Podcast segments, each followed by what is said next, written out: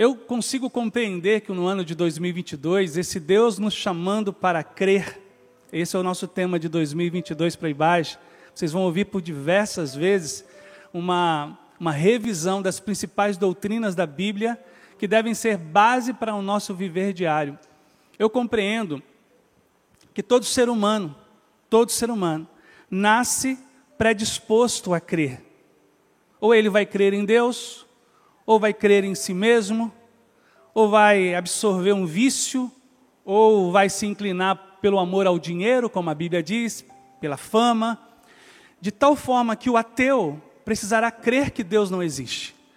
Tamanha é a expressão dentro da filosofia que o ser humano, ele nasce inclinado para crer, ele vai ter que crer que Deus não existe.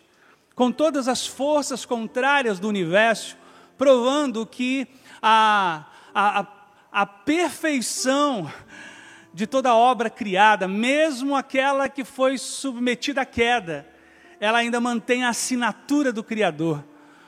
De tal forma que, para mim, crer em Deus, acreditar na presença dEle, confiar em Sua bondade, é a máxima da minha existência.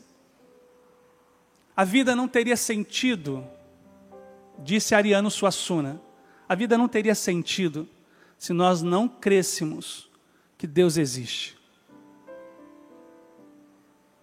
Porque seria desesperador viver sem um sentido. Imagine, você trabalha sabendo que Deus não existe, então trabalha por quê? Só há uma possibilidade da existência ganhar sentido. É quando nós percebemos a existência do Criador. E não só isso, o revelado pelas Escrituras como um Deus muito próximo, pessoal, que se importa de fato com cada um de nós. Compreendê-lo vai ser sempre o desafio, já que nós somos tão limitados. Mas amá-lo é possível, amém, Bage? Amar a Deus é possível. Eu amo e você o ama profundamente. Ah, como, como às vezes eu me pego no meu dia a dia admirando, adorando a maneira como Ele escreve a nossa história. Eu amo demais a Deus e eu sei que você, como servo e serva de Deus, filho e filha alcançada por Sua graça, também o ama. A despeito de tudo que a gente vem enfrentar, nunca se esqueça que Deus te ama absurdamente e Ele está preparando sempre. Ele tem, como diz o profeta, Ele tem bons pensamentos a teu respeito. Quando eu li pela primeira vez essa informação, eu disse: Ah, Senhor, como é bom. Tem tanta gente que tem maus pensamentos a nosso respeito, não é? Saber que o Criador do universo tem bons pensamentos a nosso respeito é, é extraordinário. Eu creio na plenitude do Espírito, diga isso. No domingo que vem nós teremos uma aula, tenho certeza, se Deus permitir, uma aula sobre a Trindade com o pastor Gilson Pinho, que vai ser uma aula de beber, da gente se saciar, porque eu, a equipe pastoral tem uma tem uma, um respeito, uma admiração muito grande pelo pastor Gilson, pelo conhecimento que ele tem. Então eu tenho certeza, mas eu vou dar alguns lampejos aqui pelo esboço do pastor Márcio a, a respeito do Espírito. Antes, Apenas lembrar vocês que em um determinado momento do ministério de Jesus, em João capítulo 3, lá de 6 a 8, ele vai falar para Nicodemos algo que é extraordinário. Ele vai falar que o vento sopra onde quer. E ele vai se referir, Jesus, ele vai se referir ao Espírito, que o Espírito Santo não pode ser contido. O Espírito é como um vento, impetuoso, não pode ser de maneira alguma manipulado. O vento, não sei se você já estudou sobre ele, ele circula debaixo da gravidade da Terra. Né? O vento que passa por nós aqui, daqui a pouco ele está chegando em outro continente.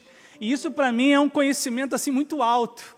A gravidade mantém os ventos inquietantes, né, circulando os quatro cantos do nosso planeta. O vento que balança as árvores diante de uma grande tempestade. Jesus vai dizer que o Espírito Santo, ele é assim, ele faz como Deus que é, aquilo que ele deseja, aquilo que ele quer. O, a pergunta para esse ano de 2022 é se o Espírito Espírito tem soprado sobre nós, se Ele tem sussurrado a nossa alma, se nós temos dado ouvidos à Sua voz. Lembre-se, e isso é muito importante, que a trindade que nós cantamos numa canção hoje, três se formam um, esse grande mistério, mas que é a coluna vertebral de todas as escrituras, de toda a teologia, que é a doutrina da trindade, um Deus que se revelou a cada um de nós em três pessoas, possuindo a mesma natureza, a mesma essência, o Pai, o Filho e o Espírito. E Jesus vai ensinar a Nicodemos sobre isso, um homem com uma que era uma autoridade no conhecimento da Torá, os cinco primeiros livros da Bíblia, todo o conhecimento que se poderia ter da lei mosaica, era Nicodemos, que era o chefe da sinagoga, e Jesus vai ensinar para ele. Você ainda não entendeu quem é o Espírito, é como se a, o, Filho, a segunda pessoa da Trindade, desse agora uma dica para Nicodemos a respeito do Espírito. Por isso o livro de Apocalipse vai repetir várias vezes: quem tem ouvidos, ouça o que o Espírito diz às igrejas. E ele continua fazendo isso. Às vezes você está lá muito desesperado e ele está sussurrando no teu coração um versículo bíblico, confortando o teu coração. Às vezes você se encontra perdido, desorientado, e lá vem ele dirigir a tua vida em passos para a verdade. Às vezes nós estamos, estamos muito felizes, gratos, e Ele vem e enche a nossa alma. Ah, você precisa, querido irmão e irmã, se você ainda não compreendeu a ação do Espírito, você precisa conhecer em 2022. Você precisa fazer disso uma busca diária. É verdade, nós temos uma relação pela Bíblia com o Pai. A gente reconhece de uma forma muito clara, simples, a figura do Pai. A gente tem uma relação com o Filho, porque Ele é o nosso redentor e salvador. Mas eu já encontrei muitas pessoas que ainda são muito ignorantes a respeito do Espírito Santo. E nós hoje, a igreja, na face da terra, nós estamos debaixo do ministério do Espírito. É o Espírito que, segundo, segundo Jesus Cristo e as Escrituras, que está desenvolvendo a sua obra. Quem estava há dois mil anos atrás testemunhando do ministério de Cristo poderia dizer: Eu estou debaixo do ministério da segunda pessoa da Trindade, o Filho. Mas hoje a gente pode dizer que estamos debaixo do ministério do Espírito, que convence o homem do pecado, da justiça e do juízo, que conforta o coração do abatido, que nos guia a toda a verdade, que derrama sobre nós dons, que faz gerar em nós os frutos. Esse é um ano que eu dou um conselho para você de conhecer um pouco mais a respeito do vento que sopra onde quer. Essa palavra, vento, ruá, ela aparece em Gênesis capítulo 1, versículo 2, é o nosso segundo slide. E o Espírito de Deus se movia sobre a face das águas. A palavra que aparece aqui também é um vento, o vento que balançava as águas, que no Novo Testamento, em grego, vai ser pneuma. Jesus está ensinando que a terceira pessoa da Trindade. Daqui a pouco eu vou desfazer essa questão de três e de hierarquia. Ah, mas essa ideia linda de um Deus que se move, um Deus que está em movimento, que age, que sopra, que estava lá na criação. Portanto, segundo a Bíblia, tanto o Pai, quanto o Filho, quanto o Espírito trouxeram tudo o que existe à existência. Tudo eles são, segundo a Bíblia, e nós cremos nisso, eles são ah, os três em um, o próprio Criador de todo o universo. Quando a gente, é, quando a gente mergulha no Novo Testamento, a gente tem, logo no capítulo 2 do livro de Atos, a gente tem uma expressão sobre a plenitude, que é aqui onde nós vamos é, conversar daqui por diante. É, é, é especial que a gente aprenda nessa manhã, nessa conferência teológica que o Ministério de Ensino tem desenvolvido em janeiro, que alcançar a plenitude, ou seja, a plena ação do Espírito em nós, tem muito a ver com a nossa cooperação. Então, lá em Atos capítulo 2, todos, versículo 4, todos ficaram cheios do Espírito Santo. E nessa plenitude do Espírito, segundo as Escrituras, eles quase perderam a total sobriedade. Em que sentido? Foram tão tomados pelo Espírito que o que falavam, falavam dirigidos pelo Espírito. De tal forma que é, que é fácil de você perceber o que seria uma pessoa cheia do Espírito Santo de Deus ou uma pessoa cheia de Deus. É simples. O que ela fala vem de Deus. O que ela pensa tem a ver com Deus. A forma como age, a forma como trata o próximo tem a ver com Deus. A forma como administra os seus negócios tem a ver com Deus. Como conduz seu casamento, como educa seus filhos. Isso tem a ver com a plenitude. Quando o ser humano, em todas as suas faculdades mentais, em todas as suas ações, desdobramentos e iniciativas, a gente consegue perceber a mão de Deus. Ele não é perfeito, porque nenhum de nós o é, somente o Senhor é, amém? Só o Senhor é perfeito, mas a plenitude são pessoas que estão sendo aperfeiçoadas. Mas esse aperfeiçoamento está ocorrendo sem resistência, porque as Escrituras ensinam que nós resistimos a esse agir de Deus, ao agir do Espírito, que quer encher o coração da gente. Por exemplo, quando injustiçados, o pleno do Espírito diz: Eu entrego a Ti, Senhor, a minha causa. Aquele que ainda não compreendeu que o Espírito nos quer levar à plena confiança de entregar a Deus as injustiças, vai fazer justiça com as suas próprias mãos. Viu como é possível enxergar o pleno do que ainda está em processo da plenitude? Ah, irmãos e irmãs, eu quero ser cheio do Espírito Santo de Deus.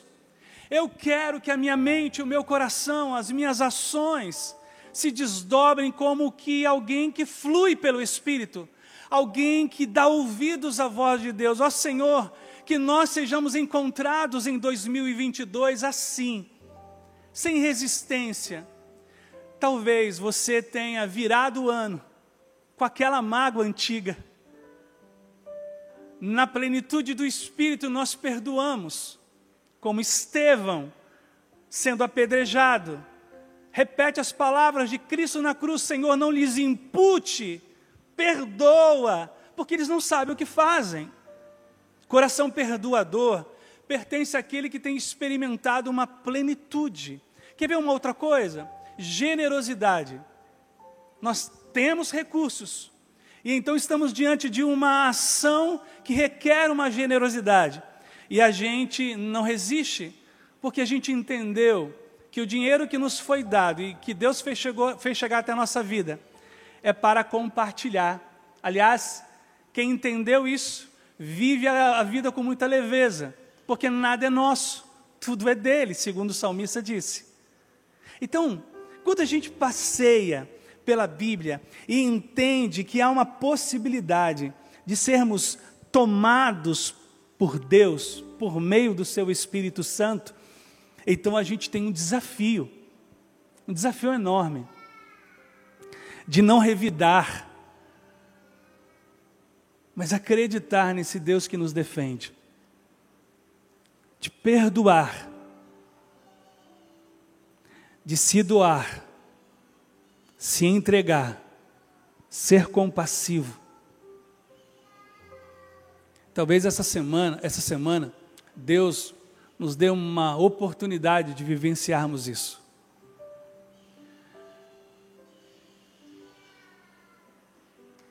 De podermos ser cheios do Espírito Santo dele. De irmos pagar nossas contas cheios do Espírito dele. E eu vou ser muito sincero com vocês, como sempre sou.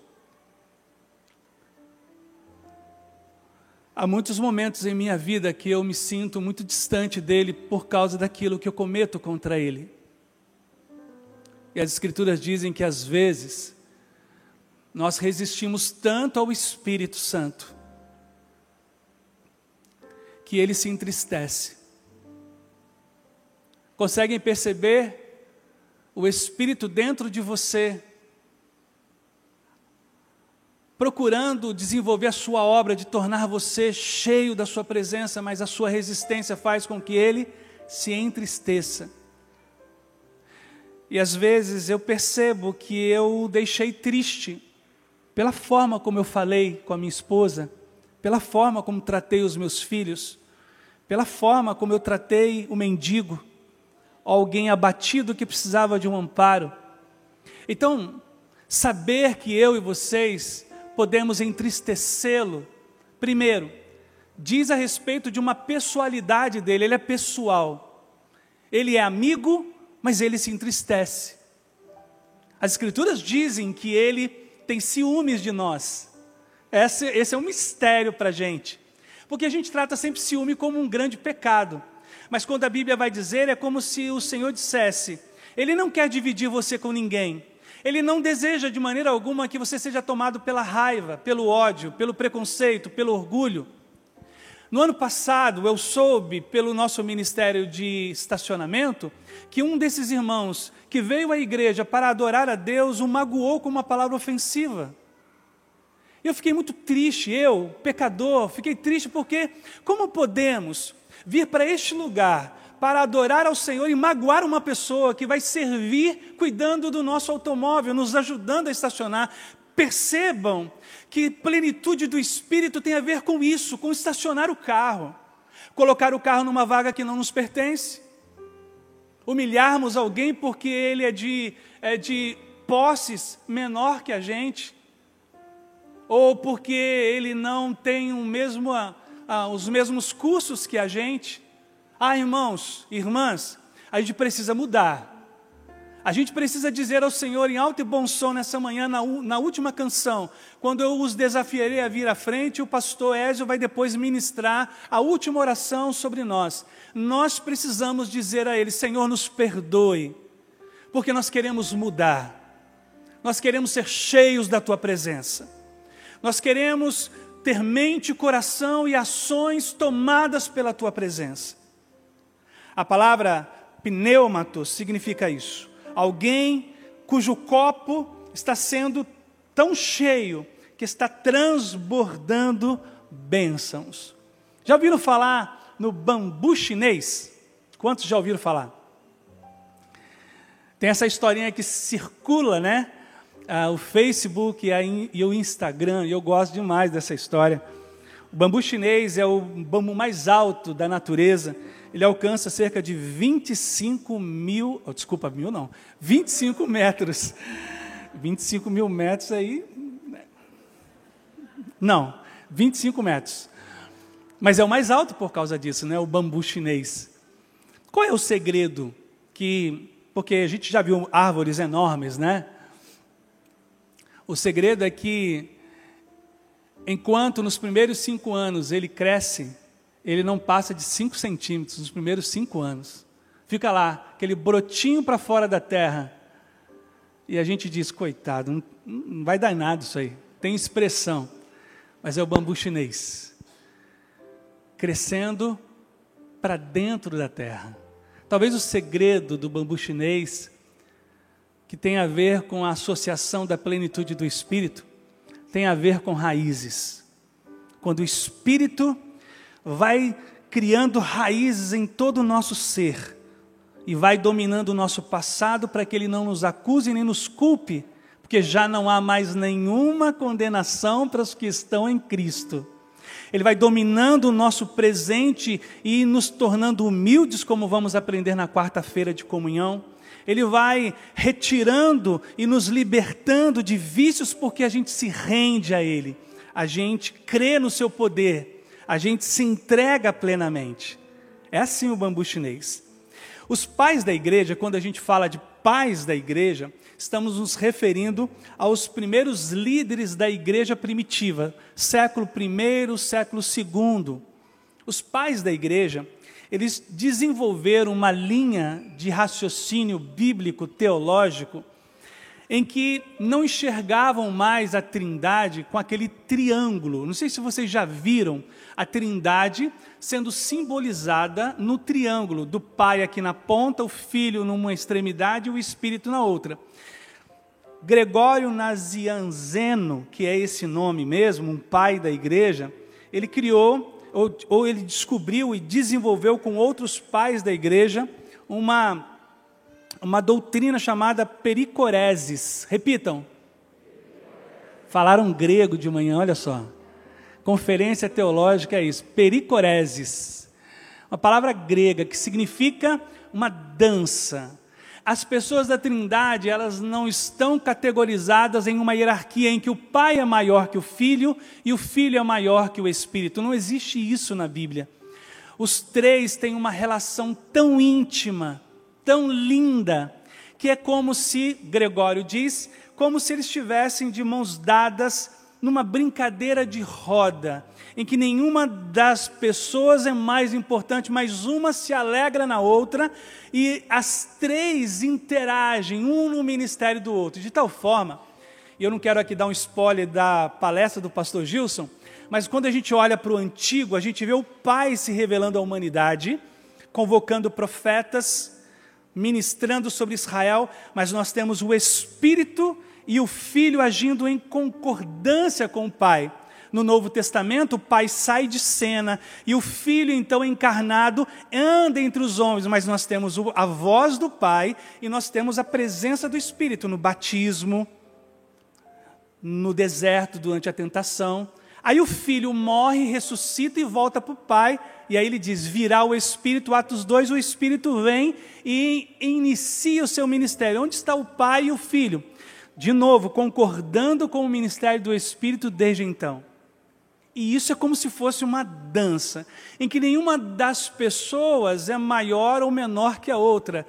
Porque muitas vezes nós pensamos assim: o pai é mais poderoso que o filho, o filho mais poderoso. Ou a gente trata o Espírito como uma força, uma energia cósmica. E nunca foi isso que a Bíblia disse. Ele é um ser pessoal. Ele é o Deus que está em nós.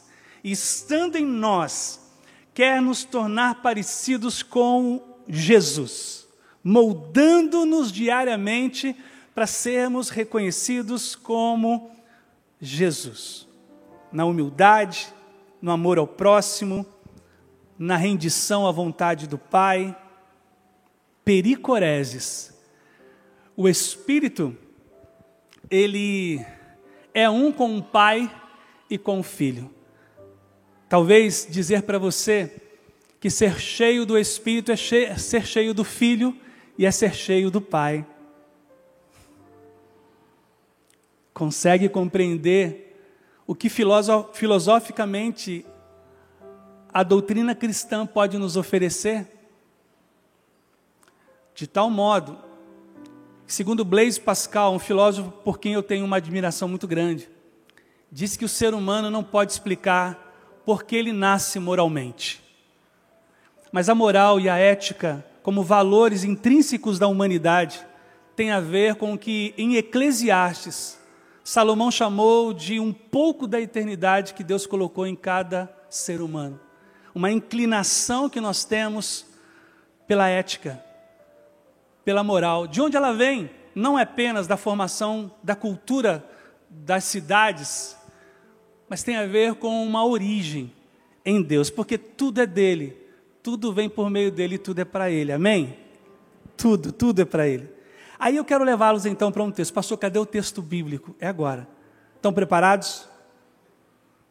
A gente abra aí, por favor, em Efésios, porque esse Espírito Santo em movimento, que é o autor da vida, que é o agente da regeneração, que derrama poder, que derrama seu dom e que se apresenta como nosso consolador, ele é apresentado em Efésios capítulo 5, a partir do versículo de número 1.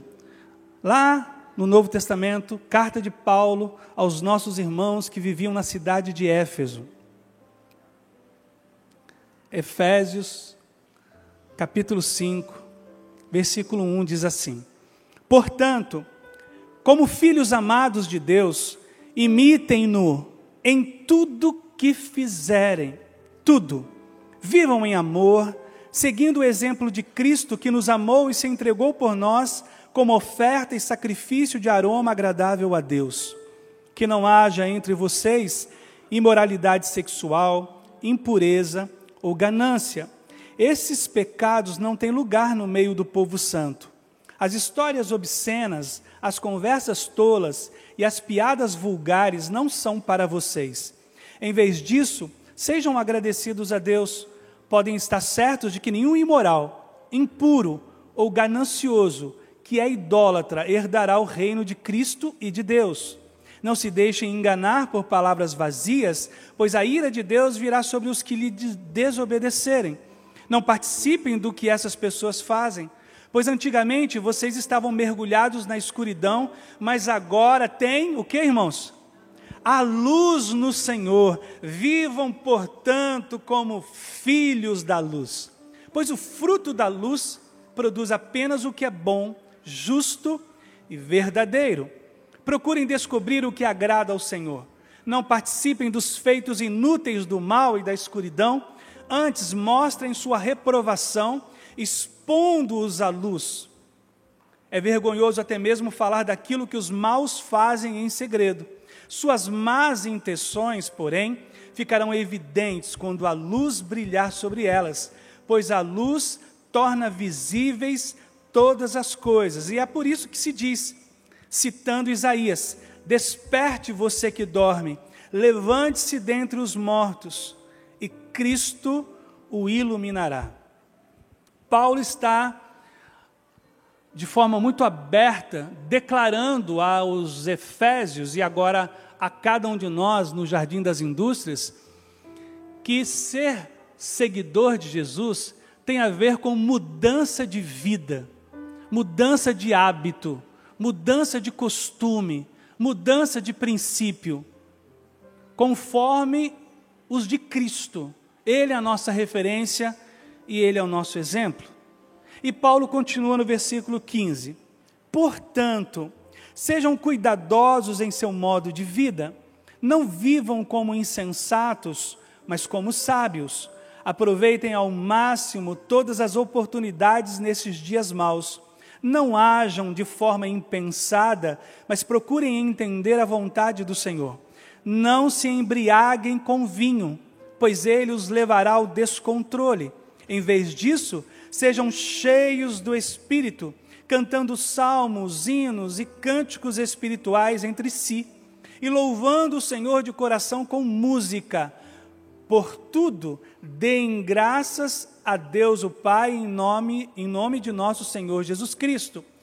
Último versículo: sujeitem-se uns aos outros por temor a Cristo.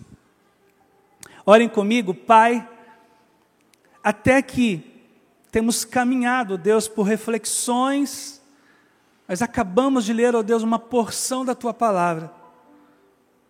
Ó oh, Pai, permita cada um de nós neste lugar compreendermos o que o Senhor espera de cada um. E nos ajude, ó Deus, a compreendendo a tua palavra, não sermos só ouvintes, mas nos tornarmos praticantes daquilo que ouvimos, para a tua glória. Honra e louvor, em nome de Jesus, que todos digam amém. Amém. Amém significa isso é uma verdade, que isso aconteça na minha vida que assim seja. É isso que significa a palavra amém. Então não diga amém de qualquer forma. Não usem a palavra misericórdia de qualquer maneira. Amém? Amém. Que assim seja. Primeiro, ser cheio do Espírito Santo é uma busca constante por uma vida equilibrada. Então a gente não pode, de maneira alguma, viver como insensato. Gente que não sabe fazer uma leitura do tempo que está vivendo. Gente que se importa com o outro né, eu estou me preparando para tomar a, o reforço. Porque isso faz parte desse tempo que nós vivemos. O reforço da vacina contribui para que eu ofereça ao meu próximo, Andréia, meus filhos, uma segurança. A forma como eu, não sei se vocês assistiram o filme Não Olhe para Cima, diante de todo cenário que o filme possa propor, há um, há um personagem que consegue, de uma forma tão simples, uma pessoa improvável, nem a protagonista no filme, mas ele consegue interceder pelas pessoas e apontar para Deus. É importante que nós saibamos viver uma vida equilibrada nesse tempo. E o Espírito, ele nos torna plenos ao ponto de se desdobrar essa vida plena em uma vida equilibrada. Às vezes, irmãos, nós somos muito desequilibrados. Ou somos muito avarentos, ou somos muito consumistas.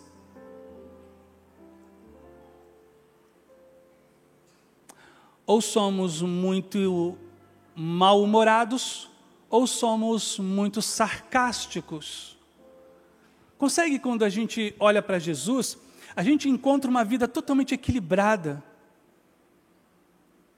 Até mesmo quando ele, com chicote, expulsa os cambistas do templo, aquilo é sensatez.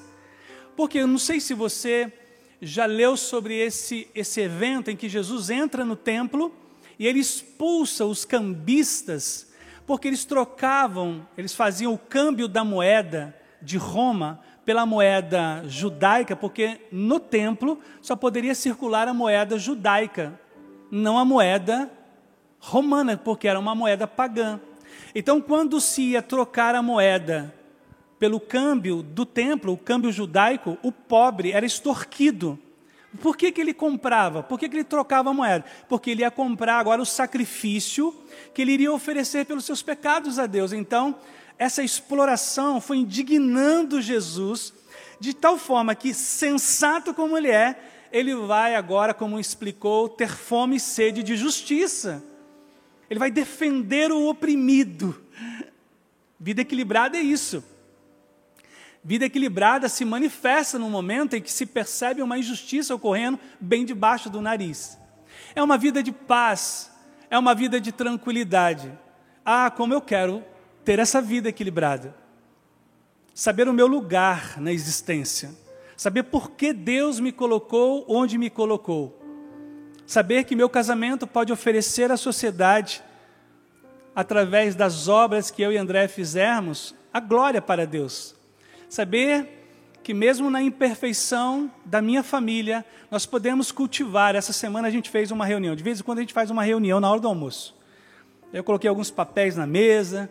Eu disse: nós precisamos colocar algumas coisas às claras. Gostoso fazer isso de vez em quando. Dizer: o que, que a gente pode melhorar? O que, que vocês podem melhorar? Tão satisfeitos com 2022, a gente pode mudar alguma coisa? Que, que você acha, Davi? Aí o Davi, com aquela voz, né? Deu a opinião dele. E a Andréia fala. Equilíbrio. Como podemos ser melhores para a glória de Deus? Como podemos melhorar no jeito de falar, no jeito de agir, no jeito que tratamos os negócios? Vida equilibrada é igual à plenitude do Espírito. Segundo, ser cheio do Espírito é buscar uma é, é, é, uma, é ter uma busca constante pela vontade de Deus. É tão interessante o que o texto que nós lemos, ele propõe duas vezes que a gente deveria é, procurar saber qual é a vontade do Senhor. Versículo 17. Procurem entender qual é a vontade do Senhor. Essa semana uma pessoa me procurou no gabinete e aí eu compartilhei com ela um princípio que uso há muito tempo na minha vida sobre como me aproximar da vontade de Deus. Eu disse: são três filtros que eu uso, poderiam ser 17. Aí vai cansar vocês, né? Mas são três. Os três, então vamos lá, pela ordem, tem que ser pela ordem. Primeiro, o que eu estou querendo fazer, o que eu estou querendo agir, as Escrituras têm uma palavra sobre aquilo? Fala que pode ou que não pode, porque a Bíblia é importante para validar nossas ações. Não.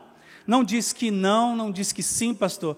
Segundo, as pessoas que você ama e que amam você, que são maduras, que amam a Deus, que são coerentes, essas pessoas, não pessoas qualquer, não aquela pessoa que você não conhece, que passou na frente Estou falando de pessoas próximas, quem te quer o bem. Quando você fala para elas do que você quer fazer, o que elas dizem? Terceiro filtro, teu coração. O que o teu coração, como ele reage quando você pensa naquilo que está pretendendo fazer?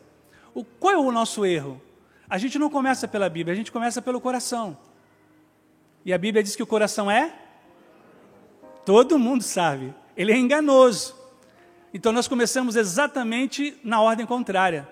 Aí quando chega nas escrituras a gente já fez. Tem que começar pela Bíblia. As escrituras sagradas que Deus preservou ao longo de milhares de anos. Impérios tentaram destruir.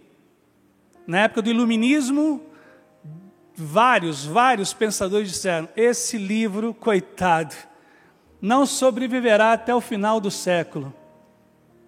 Está as escrituras aí, na mão de todo mundo, todo mundo lendo, o livro mais publicado no mundo, mais lido, quem dera fosse o mais vivido, amém?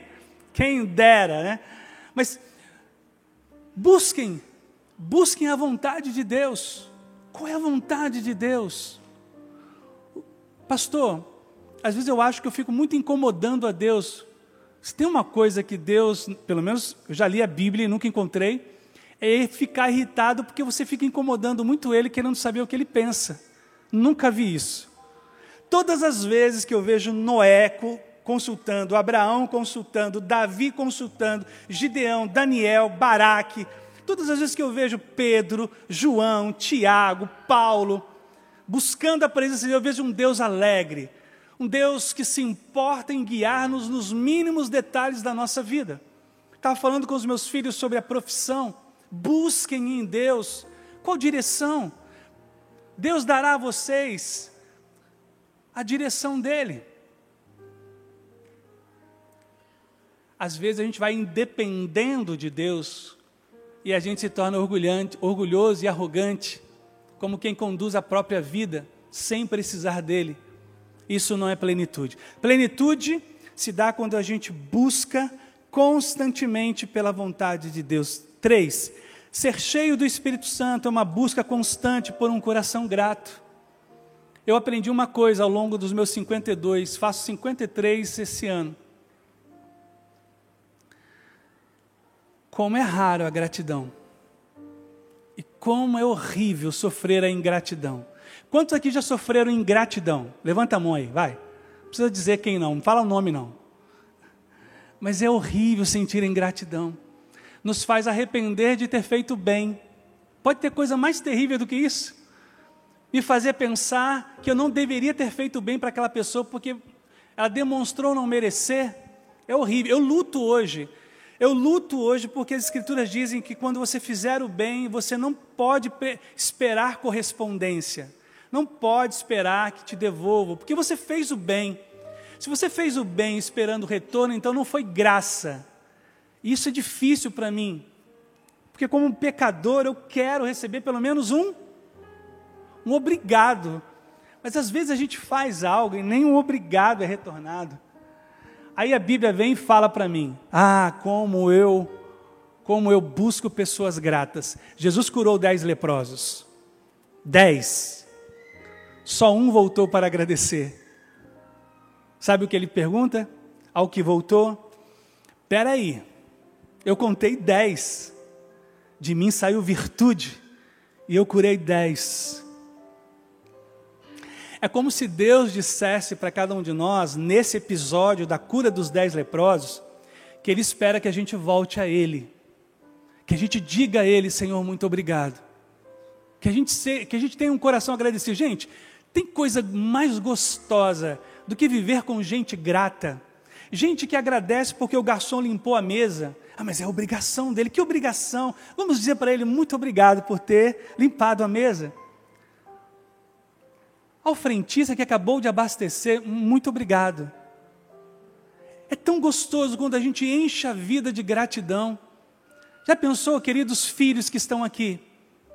Se você se senta à mesa e fala, mamãe, muito obrigado pelo almoço, e faz isso na segunda, na terça, na quarta, na quinta. Já pensou, filho, se o seu pai chega de, de, em casa do trabalho e diz, pai, obrigado, você esforçar tanto para que a nossa família tenha o sustento, o que comer. Você vai ver a transformação na vida do seu pai, porque não tem coisa mais gostosa, não tem coisa mais gostosa do que trabalhar e servir num ambiente em que todo mundo exala gratidão. Posso ouvir amém, Bage? É verdade, quando a gente é capaz de ter um coração grato, um coração que reconhece, ah, plenitude do Espírito tem a ver com gratidão. Quarto, ser cheio do Espírito é uma busca constante por uma vida de adorador. Paulo vai usar a expressão salmos, hinos e cânticos espirituais. Gente que canta na rua. Quem canta na rua aí? Chamou você de louco, né? Aquele doido ali cantando. Eu, eu, a Andréia, quando ela foi demitida numa empresa que ela trabalhava em São José, ela chegou em casa e falou assim: Amor, o pessoal falou que eu era doida. Porque eu saí do departamento pessoal, assinei meu, minha demissão e comecei a cantar. Doido, varrida. Doida. A gente é assim, a gente canta. Porque a adoração não está restrita ao domingo, a uma hora e meia de culto. A nossa vida é o culto que Deus quer receber, amém? Então a gente canta na segunda, pagando conta, tributo. A gente canta abastecendo o carro, né, irmãos? O pastor aí também está tá abusando, né? Mas é porque a gente considera que a vida de um adorador ela é 24 horas por dia, 7 dias por semana. Para mim já houve momentos na minha história que foi muito difícil cantar. Na perda da minha irmã, o sepultamento dos meus avós, foi muito difícil cantar. Mas o perfeito louvor, ele é oferecido a Deus no dia mal. Quando a gente tem todas as razões para fechar a boca e a gente abre para dizer: Senhor, não compreendo, mas te adoro, porque tu és bom. O tempo todo, o tempo todo, o Senhor é bom. Eu almocei com uma pessoa essa semana, aqui da Ibage. E nessa inundação que houve, ele perdeu o automóvel. Eu perguntei para ele, e aí, como é que está o processo para rever? Pastor, Deus é muito bom. Deus é muito bom. Eu comprei um carro melhor. É tão gostoso quando a gente faz essas leituras. Isso é adorar a Deus. Paulo diz: cantem hinos, salmos e cânticos espirituais, louvem de coração, adorem, preguem, evangelizem, ministrem. Soube de uma irmã que estava internada e que teve alta essa semana e que ela evangelizou a outra pessoa que estava ao seu lado, companheira de quarto. Tinha tudo para poder se fechar, mas é adoradora. Adorador não pode ser é, impedido pelas circunstâncias, pelo caos da vida. Quinto e último, ser cheio do Espírito é uma busca constante por amor ao próximo. Sujeitem-se uns aos outros por temor a Cristo. Amar o nosso semelhante. Eu vi a tragédia de Capitólio, não sei se vocês viram em Minas Gerais, em que uma, uma parte de uma, uma barreira né, da montanha ali se deslocou e caiu sobre um barco. Aí eu estava vendo as cenas de desespero. Eu não os conheço. Mas o desespero podia ser eu e a minha família. A gente já havia programado para ir em Capitólio. Aí eu comecei a orar: Senhor, tem misericórdia. Tinham crianças naquele barco, pais. Ó oh, Deus, salva-os, que eles possam ser encontrados ainda com vida. Amar ao próximo, irmãos, é elevada à medida em que a plenitude do Espírito se dá, da gente não conhecer pessoas e chorar por elas, da gente nunca ter estado naquela nação e nos importarmos ao ponto de chorarmos por aquela nação. Às vezes eu vejo gente tão que se diz cristã e fala que morra. E eu falo, como é que pode essa pessoa estar no domingo e cantar para Deus e desejar que o outro semelhante morra. Não pode, irmãos, porque Jesus não era assim. Não era assim. Jesus estendia a mão a Zaqueu, estendeu a mão ao paralítico no tanque de Betesda, se importou com a mulher samaritana, permitiu que aquela mulher que seria apedrejada fosse defendida. Ele estendeu a mão aos dez leprosos e o curou os dez, sabendo que somente um agradeceria. Exalava de Cristo o amor ao próximo. Nós não podemos ser diferentes disso. Chorar com os que choram e alegrar-se com os que se alegram. Isso é plenitude do Espírito. Amor pelo próximo. Seja ele quem for, esteja na condição em que estiver. Essa semana, eu conclamei o grupo de homens da igreja, porque um, uma família que já frequentou nossa igreja está em São Paulo e está vivendo uma situação muito delicada. E todos se uniram e a gente comprou um fogão, uma geladeira. Irmãos, eu, eu chorei porque eu disse: É isso, Senhor é a gente se importar com o próximo. É a dor do outro se tornar a nossa dor. Como eu quero que esse tempo de pandemia passe, por exemplo, eu, eu diria agora, se nós não tivéssemos em tempo de pandemia, se aproxime agora de alguém que você nem sabe quem é, ore por ele. Seria um nosso momento aqui juntos, mas não é, não é possível agora. Mas não perca oportunidades de expressar o amor genuíno ao próximo. Quero apenas voltar e concluir a uma informação que Efésio nos dá. E esse bebê que corre aqui, ninguém deve se importar, porque eu era assim também, não era mãe? Ficava na frente da igreja, não era mãe? E eu amo crianças, não precisa se importar, a, a não ser que ela corra algum risco, não tem problema algum. Isso é saúde para a igreja. Nossas crianças conosco aqui. E eu devo ter dado muito trabalho, né, mãe? Dei, não dei? Ah, ela está falando que sim. Tá bom já, viu, irmã Nadir? Crescido na igreja é assim. Que Deus abençoe essa pequena, que cresce entre nós, para a glória de Deus, que seja uma grande mulher, para a glória de Deus. Existe um, uma expressão aqui em Efésios que diz: Não se embriaguem com vinho. Todo mundo me pergunta: Pastor, posso beber vinho? As Escrituras não são contra beber vinho. As escrituras são contra a embriaguez. E cada um deve saber até onde pode caminhar nessa direção. Existem pessoas, por exemplo, que estão tentando superar um vício. E se eu sei que ela está tentando superar, mesmo tendo a minha plena condição de beber uma taça, eu não vou beber. Porque poderia estar induzindo a ele, ele a um erro. Isso é bíblico. Então, muitos me perguntam. Eu digo, as escrituras são contra sempre a, sempre a embriaguez. Então, o que, que Paulo está dizendo? Não se embriaguem. A embriaguez de Noé trouxe várias consequências. Agora, eu, eu queria usar o que Paulo está dizendo para te mostrar o que é plenitude. Quantos aqui já viram uma pessoa embriagada? Eu também, é terrível. A coisa mais horrível é ver uma pessoa embriagada, porque não é ela. Ela foi tão tomada pelo vinho que perdeu a sobriedade. Ela fala o que ela não é acostumada a falar, não é verdade? Ela age de forma que ela nunca foi capaz de agir. Ela, ela se perde. Não é ela. Preste atenção agora, porque Paulo está usando, porque Paulo também viu uma pessoa embriagada. Está dizendo: olha, não se embriaguem, mas se permitam ser cheios do Espírito.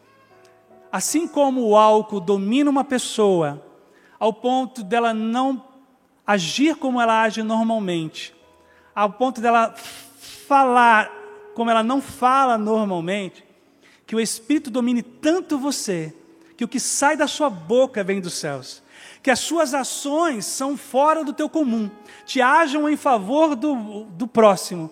Conseguem perceber? Porque isso é precioso. Essa metáfora que Paulo está usando sobre não se embriagar mas usou a embriaguez para dizer: assim como o álcool domina o embriagado, que o Espírito domine somente o seu coração e seus lábios. Aí você vai ser grato, vai ter vida equilibrada. Aí você vai conseguir ter uma expressão de adoração em todo o tempo. Voltando para o bambu chinês, tem um vídeo, e gente encerra com ele. Lá está o bambu chinês. Ele cresceu. Lembra dos cinco anos em que ele passou crescendo para debaixo da terra? Suas raízes cresceram cerca de 20, 25 metros, se aprofundaram. Está ouvindo o som dos bambus estalando? Por causa disso, de, de terem crescido para dentro da terra tão profundamente, eles alcançam, depois de cinco anos, 25 metros. E pode vir a tempestade que for. Eles envergam, eles estalam, mas eles não se quebram. Sabe por quê? Porque eles têm firmeza, estão alicerçados. Assim é o Espírito Santo. Quando ele entra e penetra completamente na nossa vida, com a nossa cooperação, vida de oração, vida de leitura bíblica, generosidade, devoção a Deus, o Espírito vai de tal forma se crescendo com as suas raízes para dentro da gente, que o dia mal vem, a tempestade vem, a gente enverga, irmãos, mas a gente não quebra, a gente não perde a fé. Eu já vi nessa comunidade, sentado agora, pessoas que viveram tragédias, que humanamente as levaria à loucura, mas ficaram firmes no Senhor.